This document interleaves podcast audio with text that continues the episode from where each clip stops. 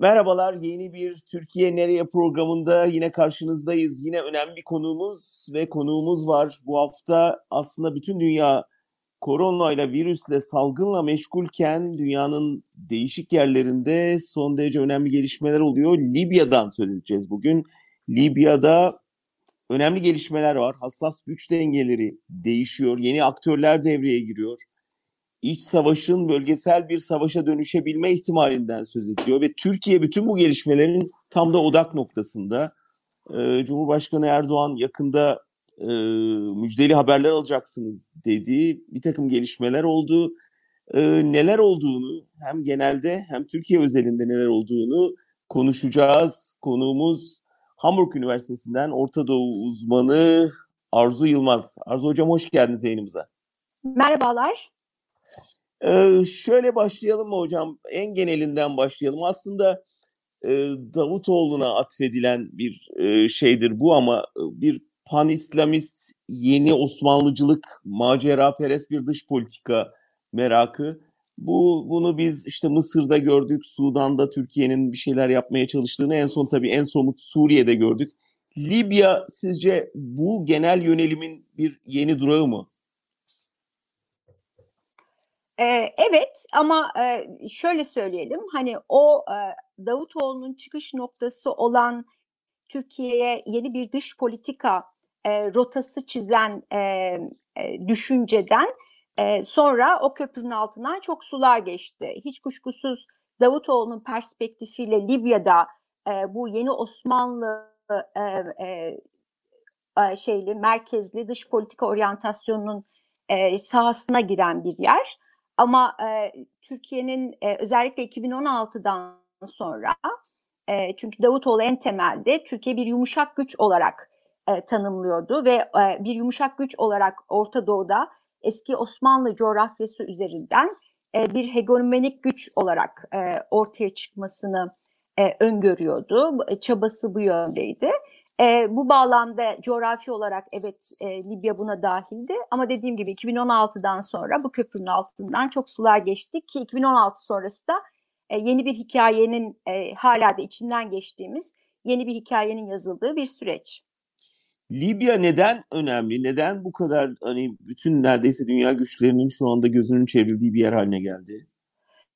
E şimdi Libya'nın tabii bir Maghrib Maşrik e, sınırı mevzusu var. Yani e, coğrafi olarak e, e, Afrika, e, Kuzey Afrika ve Orta Doğu e, e, şeyinde hani hinterlandında e, önemli bir e, yer kaplıyor. İkincisi doğal kaynakları açısından e, önemli. E, Akdeniz e, güvenliği açısından e, bu aynı zamanda Avrupa'nın da bu konuya işte özellikle Fransa'nın, İtalya'nın e, gösterdiği ilgi bağlamında önemli. E, dolayısıyla Libya hem tarihsel olarak e, Orta Doğu'da e, Akdeniz'deki e, hem Akdeniz'deki e, konumu hem de Madrid Maşrik bağlamındaki bir e, kesişme noktası olması bağlamında da önemli bir e, lokasyon, önemli bir coğrafi e, e, nokta. Peki hocam biz şimdi en son hatırladığımız 2011'de Kaddafi'nin devrilişi, e, büyük bir rejim değişikliği ve Libya'yı biraz orada bırakmıştık. Sonra 2014'ten itibaren bir iç savaş başladı e, ve 6 yıldır süren bir iç savaş ve bir süredir ilgi odağımız olmaktan çıkmıştı Libya. Biraz o süreçte ne yaşandı, kim kiminle savaşıyor bize özetler misiniz konuya bugün ne gelmeden önce?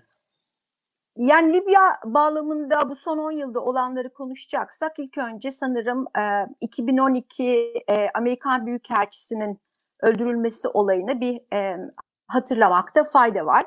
Çünkü e, bu mevzunun günün sonunda e, özellikle e, Batı'nın e, ve en başta da Amerika'nın Libya'ya yaklaşımında hani bir e, travma sonrası e, görmezden gelme e, e, durumu yaşandı. Ama asıl yapısal olan tabii ki IŞİD'in ortaya çıkmasıydı. Yani bu Arap Baharı sonrası Orta Doğu'daki alt üst oluş bağlamında e, e, coğrafi olarak ilgi ağırlıklı olarak Irak ve Suriye sahasına kaydı. Aslında o bölge e, yani Libya sadece Libya değil işte e, genel olarak Sina, e, IŞİD'in yine faaliyet alanlarından e, faaliyet alanının dışında değildi. Mesela Libya'da 2-3 e, e, alanı e, alan kontrolünü sağlayacak ölçüde IŞİD'in orada faal olduğunu biliyorduk. Ama günün sonunda 2014'te e, e, İslam Devleti'nin e, Suriye-Irak sahası üzerinde bir e, teritoryal kontrol e, elde etmesi, bütünlüklü bir alanı kontrol altına alması ilginin oraya yönlenmesine neden olmuştu. Bu süre içerisinde Libya'da çok parçalı bir yapı ortaya çıktı. Bir tarafta işte aşiretlerin, öbür tarafta Çat'tan, Sudan'dan devşirilen işte kimisi İslami sahiplerle, kimisi paralı askerler olarak Libya'daki bölünmede tarafların taraflar arasında pozisyonlar alan bir dediğim gibi bölünmüş bir Libya durumu vardı. Bu bölünmüş Libya durumunun 2015'te e, işte e, bugün hala konuşa geldiğimiz işte Bingazi ve Trablus diye ikiye bölünen yani e, aslında her iki tarafında kontrolü örneğin işte ulusal mutabakat hükümeti dediğimiz hali hazırdaki e, Trablus'taki şeyin e, hükümetin kontrol ettiği alanlar yüzde altıyı geçmiyordu yani Libya'da. Öbür tarafta Hafter e, hani dişe dokunur e, daha görece e, parçalı yapılar içerisinde daha bütünlüklü bir güç oluşturma imkanına sahip olandı. Bunlar 2015'te bir anlaşmaya varmıştı. Bu Birleşmiş Milletler'in de desteklediği ve bir ortak hükümet, ortak e, e, meclis kurulması mutabakatıyla. E, bu iki yılda sürdü. Hani e, parçalı yapıyı görece bu iki yapı üzerinden toparlamaya dönük e, arka planda yürüyen bir e, e, ne derler bir çaba vardı. E, hı hı. Fakat 2017'den itibaren zaten buna ilişkin e, bu 2017'deki kımıldama da tekrar bunu hatırlatmakta fayda var. IŞİD'in, IŞİD'le savaşın, çünkü 2017 önemli bir tarih. Hem e, Musul operasyonu hem Rakka operasyonu. Yani bu IŞİD'in teritoryal kontrolünün sonun, sonunu getiren iki e, e, önemli operasyonun e, yapıldığı tarih bunlar. E, bu süreçten sonra Libya neden işte Hafter ilk önce şunu hatırlatalım. Hafter 2017'de e, bu, bu yani karşılıklı suçlamalarla daha doğrusu e, bu mutabakatın işlemediğini gördük biz. Ama bunu etkileyen biraz önce dediğim gibi e, asıl mevzu İşitli savaş bir kez sonlandığında Orta Doğu ölçeğinde bölgesel e, e, rekabetin, güç mücadelesinin buna mukabil küresel e, ölçekte e, Rusya ve e, e, Amerika arasında yine Orta Doğu e, coğrafyasındaki mücadelenin e, yeni alanı olarak Libya'nın tezahür ettiğini zaten biz 2017'den beri yavaş yavaş izliyorduk. En son geldiğimiz noktada geçen yıl tam da bir yıl oldu işte. Geçen sene Nisan-Mayıs'tı.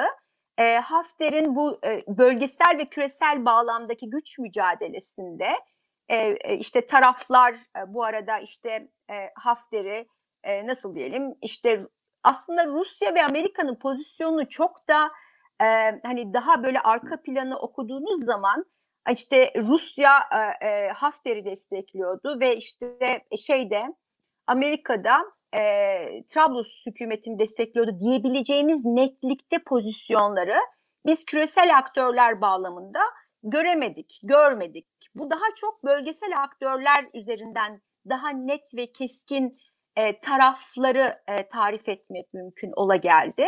E, bu e, bağlamda da herkesin hani en azından takip edenlerin bilebildiği kadarıyla e, işte e, Birleşik Arap Emirlikleri'nin daha önde olduğu e, ve fakat Suudi Arabistan'ın da desteklediği Fransa'nın e, ve görece e, e, işte e, doğrudan kendi askerleriyle değil ama işte bu paralı askerler diye bildiğimiz Wagner grubuyla Rusya'nın Hafter yanlısı bir pozisyon aldı.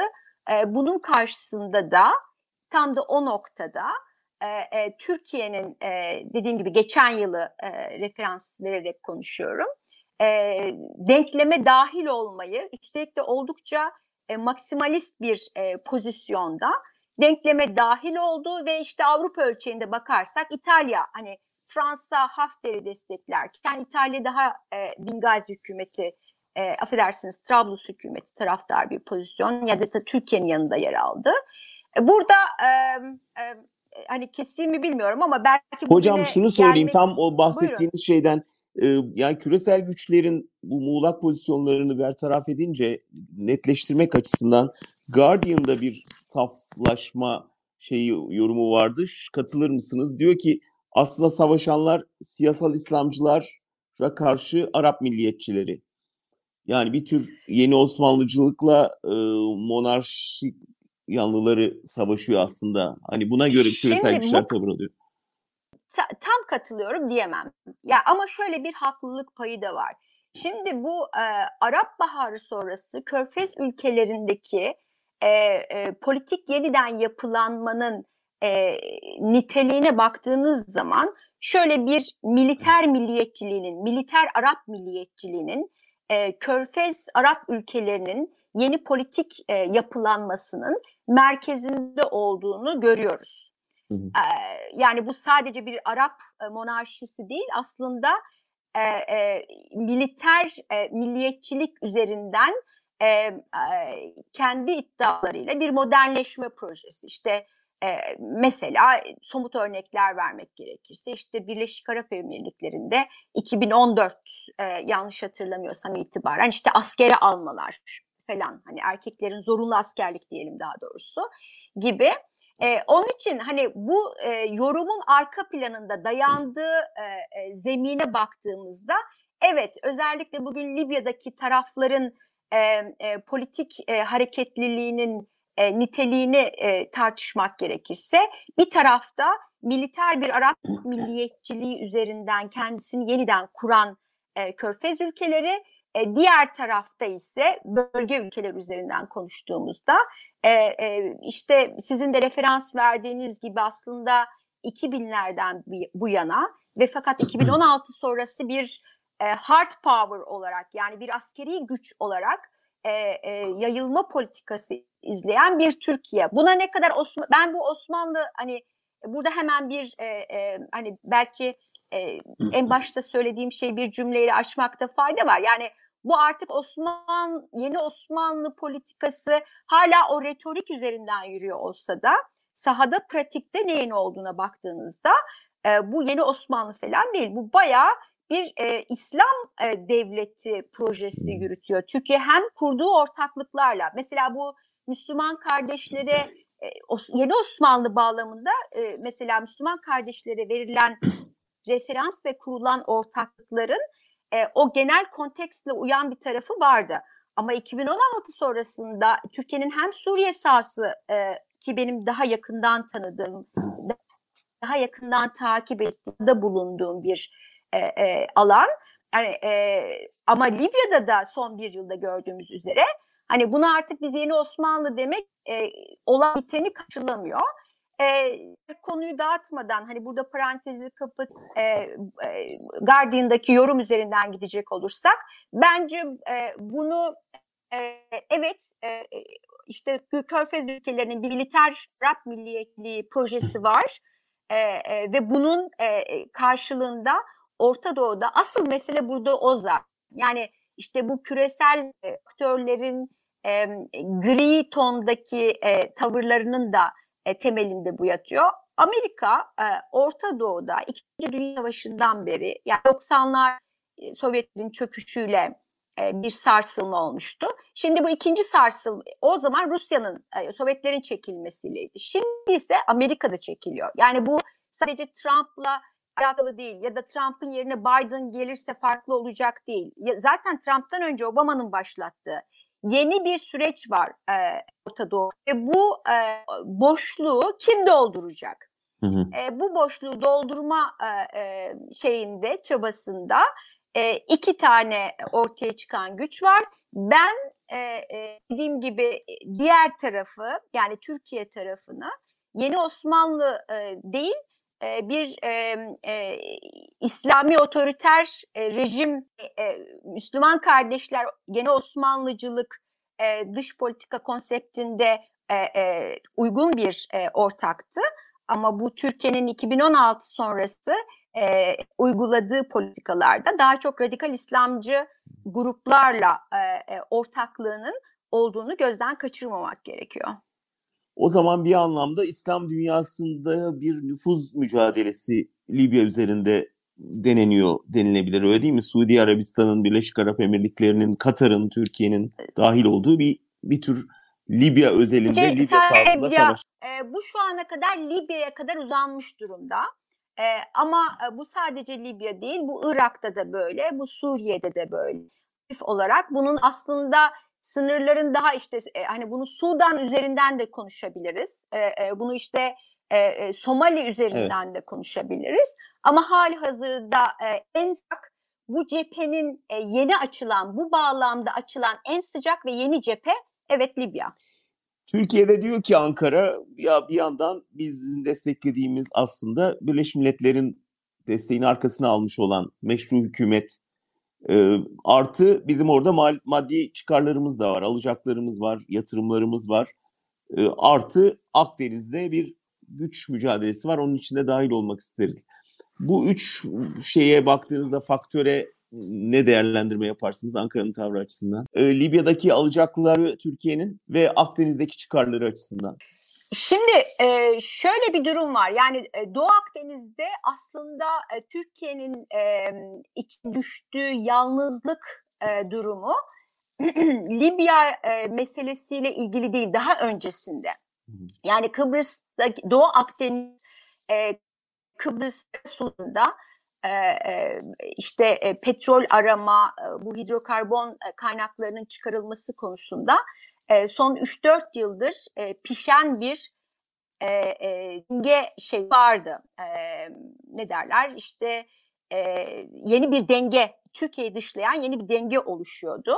E, ma malumunuz Türkiye yani o, öyle bir duruma geldi. Hani o e, bölgede e, dış e, büyükelçilik düzeyinde, e, dış işler düzeyinde hani şeyi bile yok, e, temsilcilikleri bile yok yani artık hı hı. E, büyük bile yok. Neyse o yalnız, dolayısıyla bunun arka planında böyle bir şey vardı. Ve Türkiye bunlara işte e, arada bir e, şeylerini yani e, e, gösterisi, e, deniz kuvvetleri üzerinden bir gösterisi yaparak ya da bir takım notalar vererek pozisyonunu alıyordu. Ama Libya meselesiyle birlikte e, e, biraz önce dediğim gibi oldukça e, maksimalist bir yani e, bir pozisyon aldı. O da e, bu e, münhasır ekonomik bölge ilanı Libya ile birlikte. Evet. E, ve onun üzerine bir de Libya'ya asker gönderme. Meclisten böyle bir karar çıktı. Dolayısıyla da hani e, gelinen aşamada Türkiye'nin bu öne sürdüğü e, e, gerekçelerle e, algosyon arasında hem uluslararası hukuk açısından bu münhasır ekonomik bölge ilanına ilanı bağlamında söylüyorum. E, hem de e, aldığı pozisyon arasında bir e, tutarsızlık var. Hatırlarsanız geçen yıl bu kararlar alındığında e, e, Türkiye'nin bu argümanlarına rağmen herkes ısrarla şu soruyu sordu da ne işimiz var? Hatta iç politikada evet. da oldukça tartışıldı. Hani örneğin bir İdlib e, e, veya Suriye bağlamında yapılan e, operasyonlar ya da asker gönderme mecliste alınırken e, kimse muhalefet etmezken hani Libya neden e, sorusu e, ve kamuoyu desteği de bulamadı o anlamda. Çok, e, bulamadı, bulamadı çünkü dediğim gibi e, bu açıklanan e, nedenlerle e, alınan askeri e, pozisyon arasında e, ciddi bir e, boşluk var. Yani bu e, e, boşluğu de açıklamaya muhtaç bir boşluk. E, benim e, kanaatim ve günün sonunda olup biten de Libya'da e, sonuçta bu gerekçeler ki olmakla birlikte e, alınan maksimalist pozisyonun e, Türkiye'nin aslında daha büyük yani Libya'dan daha fazlasına tekabül eden bölge ölçeğinde girdiği güç mücadelesi bağlamında bir e, risk aldığı kanaatindeyim. Bu risk yönetimini de e, öyle görünüyor ki şu ana kadar e, beklentilerin ötesinde e, bir başarıyla e, yürütüyor. Evet. Ama bundan sonra ne olur? E, çünkü dengelerin Şimdi çok sık geleceğiz. değiştiği bir e, coğrafyadayız. E, onu Peki hocam oraya gelmeden yani şimdi gerekir. bundan sonra ne oluru konuşacağız ama bir Rusya paragrafı açarsak Rusya e, önemli bir küresel güç olarak Libya'da e, varlığını gösterdi. E, taraflardan birini destekliyor ve Türkiye ile karşı tarafı destekliyor.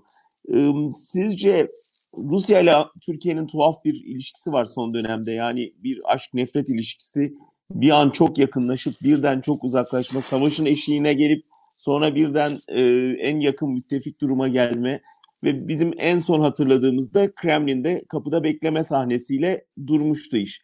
Şimdi Libya'da Rusya ile pozisyonlarımız nedir ve bu bizi gerçekten bir çatışma ortamına kadar sürükleyebilecek bir durum mu sizce?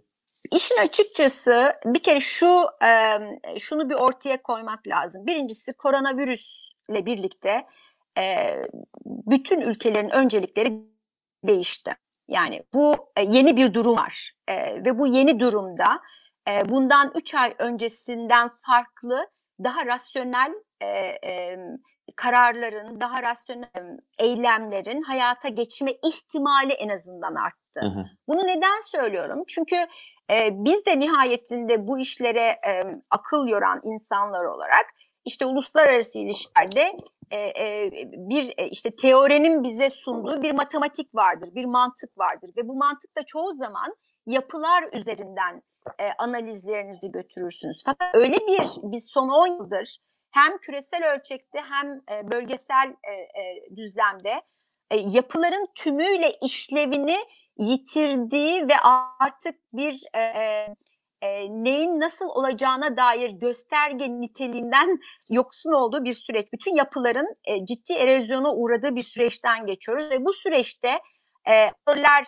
e, artık e, e, onun için yani bu popülist liderler meselesi mesela e, çok öne çıkmasının nedeni de bu. Çünkü yapılar artık e, erozyona uğruyor e, ve böyle dönemlerde aktörlerin yapıp ettikleri daha çok önemli oluyor. Bunu niye söylüyorum?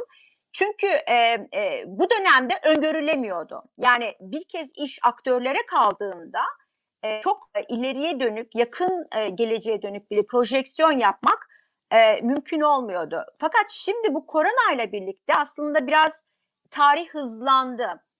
E, ve bu tarihin hızlandığı yerde artık aktörler de e, e, dediğim gibi öncelikler e, değişirken e, daha rasyonel kararlar alma e, e, eğilimine girmesi beklenir. Yani en azından son e, e, bir aydır benim en azından bölge ölçeğinde takip edebildiğim kadarıyla daha beklentilere uygun adımlar atıldığını görüyoruz. Bunu niye söylüyorum? Çünkü Rusya ile Türkiye'nin bu mantıkla Rusya ile Türkiye'nin Libya'da e, karşı karşıya yani bir savaşa tutuşması e, e, bu matematik açısından e, beklenir bir durum değil. Hı hı. Kaldı ki bunun olma potansiyeli en yüksek olduğu ilk ligde dahi e, karşılıklı ciddi zararlar işte 34 e, hani Türkiye tarihinde e, e, hani e, çok ciddi bir e, hani 1974'ten sonra e, şeyde hani e, bu çapta kaybedilmiş bir asker sayısı bir operasyonunda bildiğim kadarıyla yok. Yani 34 sayısı 34 asker öldü e, şeyde.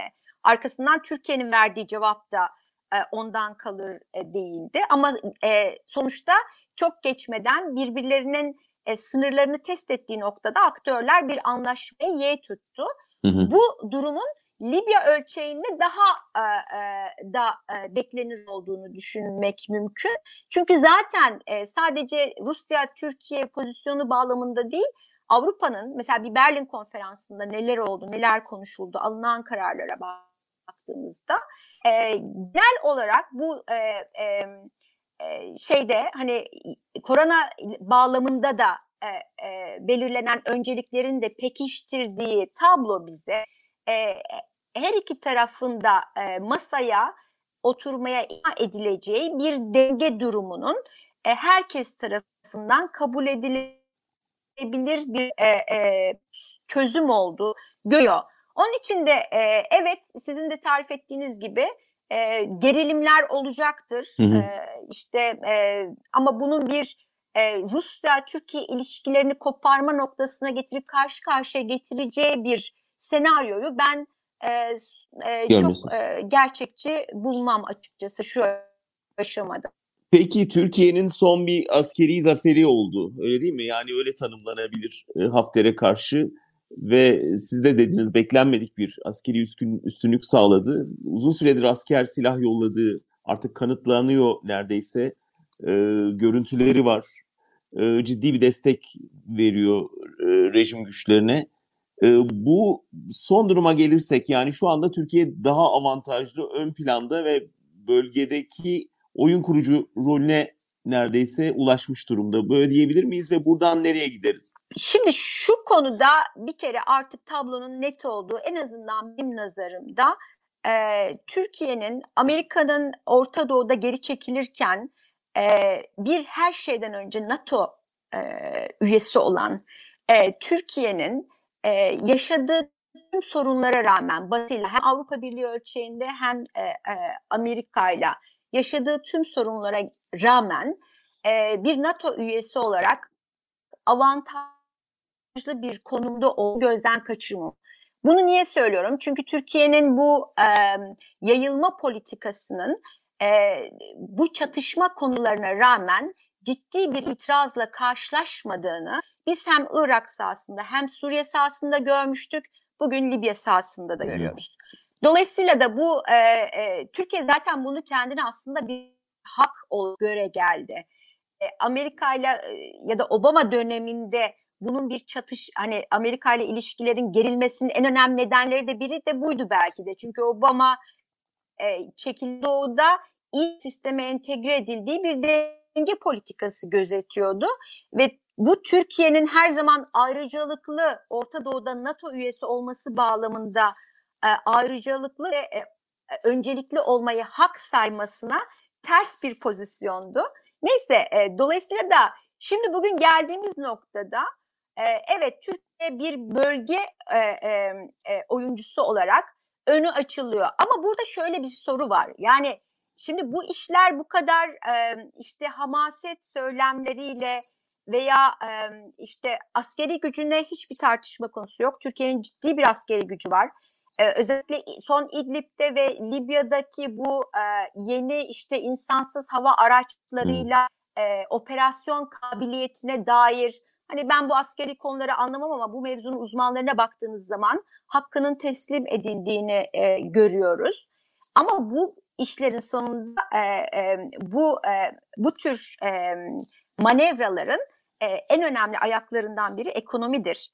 E, şimdi Türkiye bu bölge e, askeri bağlamda gösterdiği manevra kabiliyetini arkasını getirebilecek bir ekonomik gücünün olmadığı, dediğim gibi NATO üyesi olması avantajı çatışmalı konulara rağmen. İkincisi yine bununla ilişkili olarak e, askeri kapasitesi avantajı e, ama üçüncüsü bunun sürdürülebilir e, ve Türkiye'ye bunun yansımalarını e, sınırlayabilir, kontrol edebilir olmasına yardımcı olacak ekonomik gücü yok. Yani bugün Birleşik Arap Emirlikleri gibi Türkiye ile e, bir bağlamda karşılaştırıldığında boy ölçüşemeyeceğini uluslararası standartlarda pekala söyleyeceğimiz bir ülkenin e, bu bağlamda e, gücünü asıl olarak ekonomik hani e, sonsuz deniyor. Gerçi bu dönemde öyle sonsuz bir ekonomik kaynak kimsenin yok ama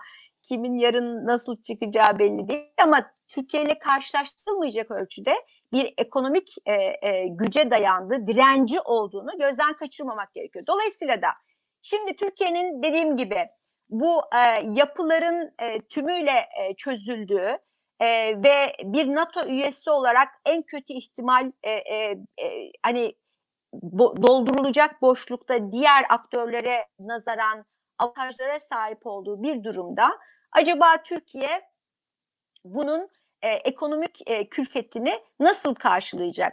Hı hı. Daha kestirmeden bir soruyla bu e, pozisyonun Türkiye'ye maliyeti hesabı ayrı bir tartışma konusu. Bu maliyeti hesapladığımızda hem rejim açısından biz genelde bunu otoriterleşme üzerinden açtık.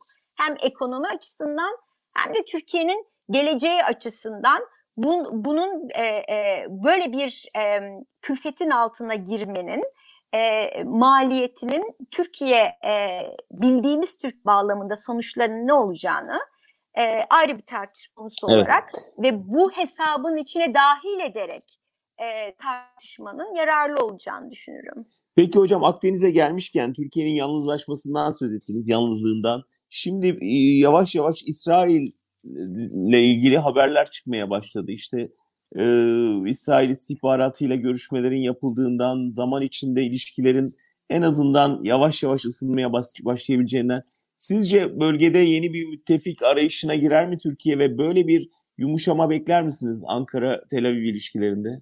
E, bunu şöyle bir e, hatırlatma yapmak isterim. E, bundan bir yıl önce de e, Suriye rejimiyle yine istihbarat e, birimleri üzerinden görüşmeler yapıldığını konuşuyorduk. İşte bugün yine İsrail üzerinden bir takım e, konuşmalar. Hatta işte e, Mısır e, e, işte El Ahram e, gazetesinde e, e gazetesi o da El Ahram'da çıkan bir yazı değil aslında. E, United World'de çıkan bir yazı e, El Ahram'ın editörü işte o onun arkasına baktı mesela şöyle e, dağıttım biraz ama şunu söyleyeyim hani Mısır'dan Türkiye ile ilişkilerin normalleşmesi konusunda bir e, talep olduğuna dair bu da size bahsettiğiniz çerçevede konuşulan konulardan tanesi. E, şunu söylemek istiyorum. Bir, e, o yazıya mesela El Ahram'daki yazıya baktığınızda mesela e, aslında onun Yasin Aktay'ın e, şeyde e, Ocak ayında aslında attığı bir pasa karşılık geldiğini görüyorsunuz. Yani e, hem Türkiye istihbarat eliyle hem başka kanallar, arka kanallar diyelim e, uluslararası ilişkiler bağlamında e, bu temasları aslında e, her zaman canlı tuttu. Yani bu temasları kestiğini, bu nabız yoklamaların kesildiğini söyleyemeyiz. Ama bence bu bağlamda en dikkate alınacak açıklama e, Güney Kıbrıs e, dışında Doğu Akdeniz'deki her konuyu bütün taraflarla konuşmaya hazırız açıklaması. Hı. Bu bile tek başına hani dediğim gibi bu e, zaten o istihbarat bağlamında e, Suriye rejimi de dahil olmak üzere ilişkiler hep süre geliyordu. Ama bu bağlamda dikkate alacaksak dediğim gibi asıl açıklama bu. Yani Güney Kıbrıs dışında her tarafta. Çünkü bunun da bence e, iki şeyle alakalı var. Birincisi dediğim gibi e, e, korona bağlamındaki yeni öncelikler üzerinden e, bir yumuşama ihtiyacı. İkincisi ise e, Türkiye'nin e, sadece e, dışarıda değil içeride de yani bu e, şeyi e, e, gerginlik ve saldırganlık pozisyonunu e, bir dondurma ihtiyacı ekonomik olarak da Türkiye'yi çok zorlayan, ekonominin de Türkiye'yi buna çok zorladığı bir süreçteyiz. Dolayısıyla da bu ihtimal var. Bu sadece Türkiye'nin değil, aslında e, bütün tarafların mesela işte bu yayında pek konuşma imkanı olmayacak öyle anlaşılıyor ama e, Suriye'de mesela Rusya ile Amerika'nın e, bu, bu bağlamda e, işte bundan 6 ay öncesinden çok daha birbirine yakın bir pozisyona geldiğini görüyoruz mesela Suriye sahasında. Veya işte dediğim gibi Libya'da e, her iki tarafı da masaya oturtacak kadar e, e, e, oturtacak bir zorlama, e, bir e, güçsüzleştirme ama yok etmeyecek. Yani hiç her iki tarafı da e, e, herhangi bir tarafa mutlak ilan etme imkanı tanımayan ama e, her herhangi bir tarafın da diğerini e, e, masaya oturmayacak kadar güçlü olduğu bir pozisyon kaldırma sistem. Onun için de e, evet Türkiye'de bu e, e, konjonktürde e, e, böyle bir yönelim içinde gibi görünüyor. E, bunda da yalnız değil. E, onun içindir ki zaten, zaten ayrıca hani ben kişisel olarak sizin e, biraz önce sorduğunuz gibi e, e, evet bir süre daha e, bazı bölgelerde çatışmalar e, görebiliriz, yaşanabilir. Ama Libya'da e, bir e, yakın bir uzlaşma mı, uzlaşma mı daha yakın yoksa bir çatışma ihtimali mi derseniz akıl e, uzlaşmanın daha yakın bir ihtimal olduğu söylüyor. Çok teşekkür ederim hocam. Korona ile birlikte biraz daha siyasal yapıların ve siyasal aklın hakim olacağı bir dönem başlayacak ki bu en azından çatışmaları önleyecek bir süreç olabileceği açısından önemli. Öyle umalım. Akıl onu söylüyor ama malum e, hakikaten akıl sağlığından ciddi endişe duyacağımız nitelikteki insanlar e, yönetimlerde. Dolayısıyla evet. da e, hani biz aklın e, söylediği üzerinden yorumlar yapıyoruz. Ama e, dediğim gibi akıl sağlığına şüphe ettiğimiz insanlar nasıl e, şeyler, tavırlar takınırlar onu da yaşayıp göreceğiz. Hocam çok çok teşekkürler verdiğiniz bilgiler ve ayırdığınız vakit için sağ olun. Ben teşekkür ederim. Kolay gelsin. Haftaya bir başka Türkiye nereye de buluşmak üzere Libya'yı konuştuk ve umarım gelecek haftalarda daha güzel konularda daha iç açıcı mesajlar verebileceğimiz söyleşiler yaparız. Şimdilik bizden bu kadar. Görüşmek üzere. Hoşçakalın.